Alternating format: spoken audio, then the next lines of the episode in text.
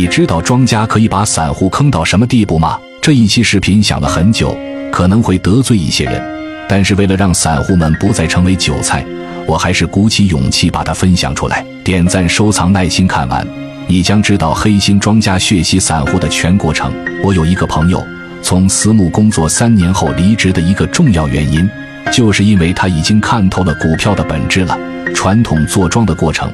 无非就是什么吸筹、拉升、洗盘、出货，但是实际上庄家做庄并不是那么简单，有更多的隐秘。首先就是拜山，这是什么意思呢？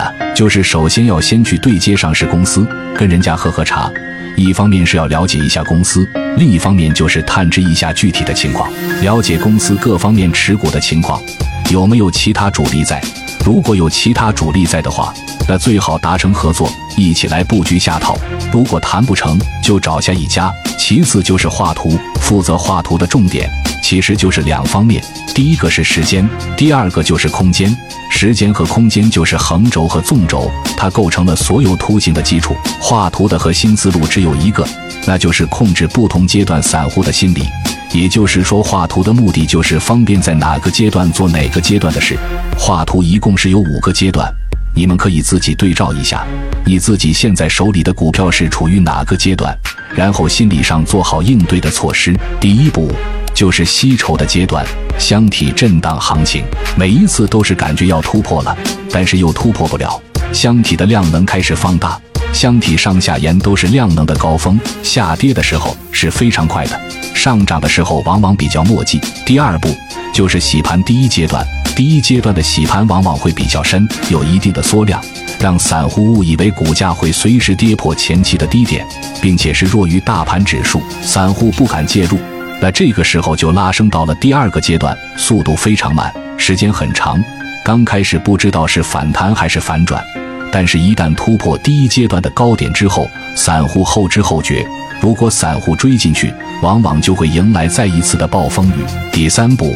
就是第二个阶段的洗盘，它往往要比第一阶段的速度更快，因为只有暴跌才会让人感觉到畏惧，所以同时它拉升的也很快，目的就是让场内的割肉，让场外的没有时间考虑。最后就是拉升的第三个阶段，速度最快、幅度最大的一波上涨。这一波上涨的目的就是吸引整个市场的目光，往往会有很多次涨停来吸引散户的眼球。然后让散户高位介入站岗，这个阶段的特点就是股价波动的开始加大。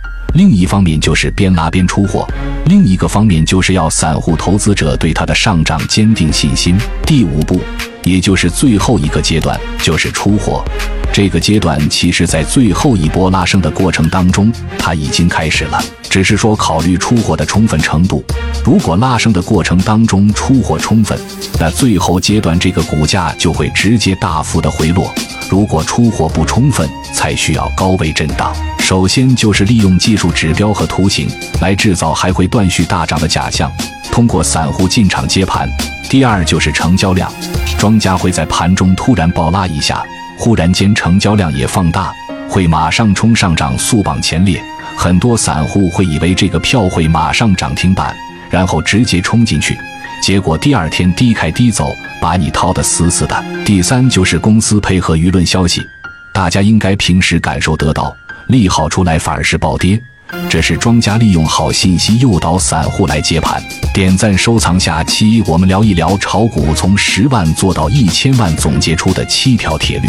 游资是这个市场成功的散户，想做好短线，就去学习游资前辈留下来的语录心法。收录五十八位一线游资的语录心法及实战交割单，已整理到主页橱窗。